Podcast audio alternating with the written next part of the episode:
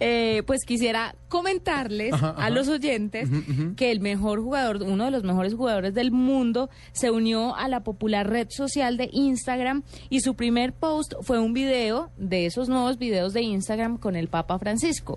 Ya tiene 800 mil seguidores. El mensaje que acompañaba el video era qué mejor manera de comenzar mi cuenta de Instagram que con este momento tan especial. De ahí en adelante. ¿Y aparece entregándole la matica Y o- sume, sí, sume y sume Oiga. seguidores. Y Balotelli a propósito de fútbol se confesó porque el, porque el Papa le dijo. No, lo que pasa es que lo que pasa es que el Papa, bueno, bueno, eh, en Balotelli contexto, es de las es ese de las terifulcas que está armando con viejas en sí, sí, ese es Balotelli que cambia de novia con cierta frecuencia y que además eh, anda metido en cada polémica porque dice cosas y porque actúa de una manera rara, pero además es un señor jugador de fútbol. El caso es que jugaban un partido amistoso Argentina e Italia, el Papa los recibió a ambos, a ambas selecciones, y la historia es que con quienes más se demoró hablando fue, fue con Messi y con Balotelli. Se supo que habló, Balotelli pidió hablar unos, unos, un minuto, un par de minutos en privado con el Papa y pues claro, algunos medios especularon que se estaba confesando. Lo cierto es que el Papa habló con ambos, a ambos, obviamente todos saben ustedes, el Papa es confeso hincha del fútbol, a ambos les dio el, el mismo mensaje y les dijo, a ustedes no se les olvide que ustedes son ejemplo de la juventud, no solamente por cómo juegan fútbol, sino cómo se comportan fuera de la cancha. Y ese mensaje iba especialmente dirigido a Balotelli. Bueno, digno de retweet. Digno de. RT. Le tengo un digno de RT y es eh, lo que está pasando con los smartphones. Salió un informe de Garner, eh, que es esta famosa. ¿Cómo, cómo, cómo se llama? Eh, ¿Qué dice? esta es firma, una firma famosa de consultoría. Y lo que dice Garner ya se es está que- quedando sin palabras. Sí, sin pila. Tanto tiempo tanto tiempo metido en blue. Y lo que dice esta, es y lo que dice esta consultoría es que por primera vez en la historia los smartphones se están vendiendo más que los teléfonos normales, que los teléfonos flecha, digamos. Eh, lo curioso es que antes una firma consultora dijo que ese, ese hito había ocurrido en el primer trimestre del año, Garner lo ubica en el segundo trimestre del año, sea lo que sea, es que ya es un hecho que se venden más smartphones que, te- que teléfonos normales y que además la compañía que, más, que, que mejores ventas ha tenido en este segundo trimestre es Samsung y no Apple. Venga, le quiero preguntar una cosa, ¿hay paquetes de datos prepago? Sí, claro. Sí. Pues hay gente que puede acceder eh, a, a, por ejemplo, navegas- navegar por las redes sociales ilimitadamente. Y esos son unos datos prepagos porque, porque usted no puede entrar a nada más.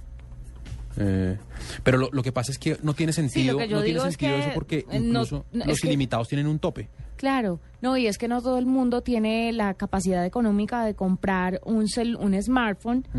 Y ponerle plan de datos, ¿no? Porque comprar el coco, vaya y venga, pero vaya, compre- cómprele el plan de datos, que eso Claro, pero vale, mire que- representa una plata seria. pero de pronto no es tan necesario tenerlo, porque el plan de datos puede ser un lujo hoy en su oficina, en los en centros comerciales, en algunos restaurantes. ¿Se wifi?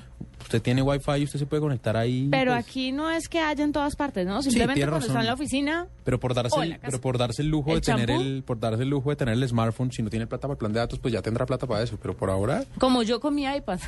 Usted, usted lo tiene sin, sin mi datos. iPad es Wi-Fi, sí. Mi iPad también es Pero solamente conecto Wi-Fi. con el plan de datos pero- del teléfono. Exactamente, es exactamente lo mismo que yo hago. No me, no- me parece que no tiene sentido Sí, pagarle pagar. un plan de datos al iPad cuando yo me puedo conectar con mi teléfono. Puedo compartir red, sí. Por... Compartí en redes ustedes dos. por si los que no saben, uno puede compartir red desde su celular, desde, Desde su ciertos- iPhone. desde ciertos Sí. teléfonos inteligentes. Sí, desde ciertos teléfonos inteligentes y es muy útil. Bueno, ¿ustedes cuál creen que es la, la caja de streaming más popular en Estados Unidos? Eh, ¿Qué es una caja de streaming, Diego? La caja de streaming es, por ejemplo, el Apple TV. La más popular es Apple TV. No, mentiras. Uf. ¿Qué será? ¿Apple TV? Roku. ¿Roku?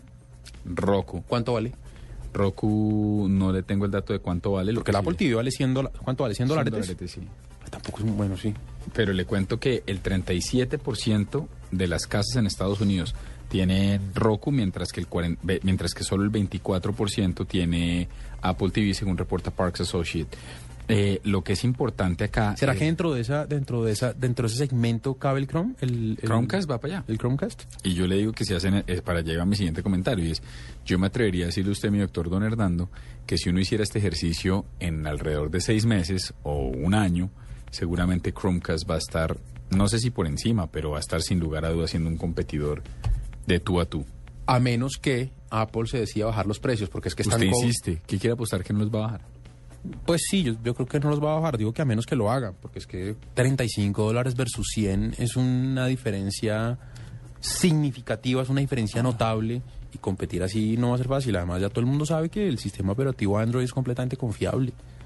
Entonces, tener un, tener un Chromecast va a ser normal. Pues, pues lo que decíamos ahorita, lo que, lo que opción. es en términos de fabricantes, y además no solo eso, el Chromecast funciona también con iOS, ¿no?